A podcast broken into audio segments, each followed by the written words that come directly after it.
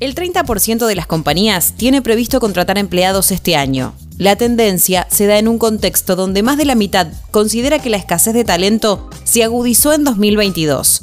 A continuación, te cuento todo lo que hay que saber. Mi nombre es Caro Yaruzzi y esto es Economía al Día, el podcast de El Cronista, el medio líder en economía, finanzas y negocios de la Argentina. Seguinos en nuestro canal de Spotify y escuchanos todas las mañanas. Las empresas transitaron los últimos días de 2022 con balances y la planificación de los próximos 12 meses.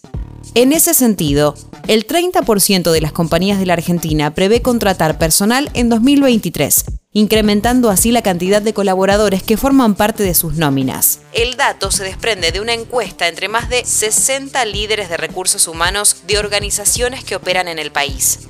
La encuesta fue realizada por Grupo Gestión, especializada en la prestación de servicios de búsqueda y gestión de capital humano, con un equipo de 500 profesionales y una red de más de 20 sucursales distribuidas en los principales polos productivos del país.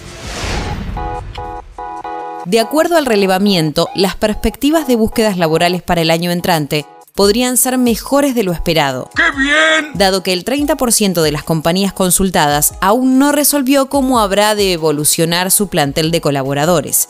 En tanto, un 10% cree por el momento que su plantilla podría reducirse. ¡Qué mal! La perspectiva para el empleo en 2023 es alentadora en términos generales. Vemos sectores que recorren una etapa de recuperación y crecimiento, explicó Juan Ignacio Rosendo, gerente de ventas del Grupo Gestión.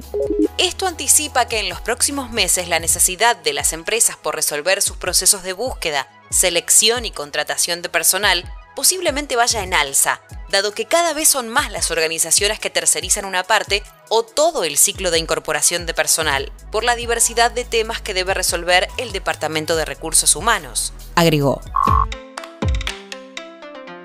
Todo ello se da en un escenario donde es complejo encontrar a los perfiles más requeridos, en medio de la creciente pelea por el talento. En ese sentido, la expectativa de contratación se da en un contexto donde el 52% considera que el problema de la escasez de talento se agudizó en 2022 respecto de 2021. La necesidad de contar con más colaboradores sumado a la dificultad de conseguir a las personas adecuadas para las vacantes, potenciaron cambios importantes en la forma en la que las organizaciones consideran a cada uno de los candidatos para una posición a cubrir, apuntó Rosendo. En línea con otros estudios del sector, el informe de Grupo Gestión muestra que las organizaciones ya no se preocupan tanto por el género ni la edad del candidato, aspectos que poco a poco quedan relegados a los últimos factores a ponderar. La trayectoria es el elemento del CV más valorado hoy. Otros dos puntos importantes, aunque no determinantes, son las referencias y los idiomas. Sí, no digas sí, di oui. Sí, quiero decir oui. Eh, eh, quiero decir, oh, está bien.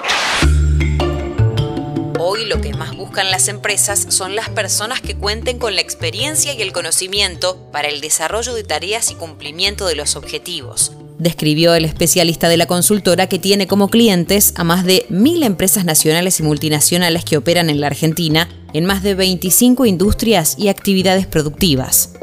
Esto explica por qué muchas compañías están incorporando personas mayores de 40 años, aprovechando la fortaleza que implica su cultura del trabajo y el conocimiento adquirido en otros empleos, indicó. En este sentido, 2023 se presenta como un año de oportunidades, con más empleo y más apertura a distintos perfiles en múltiples industrias, como las vinculadas a la energía, el petróleo y gas, el retail, el turismo y la gastronomía, el transporte y los servicios informáticos, entre otras. El relevamiento fue realizado a 60 directores de recursos humanos de empresas nacionales y multinacionales, con operaciones en la Argentina, con una dotación de entre 50 y más de 1.000 colaboradores mediante un cuestionario estructurado de opciones múltiples resuelto por Internet. Esto fue Economía al Día, el podcast de El Cronista. Seguinos en nuestro canal de Spotify y escuchanos todas las mañanas. Y si te gustó el podcast, podés recomendarlo.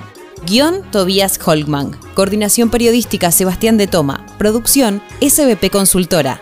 Hasta la próxima.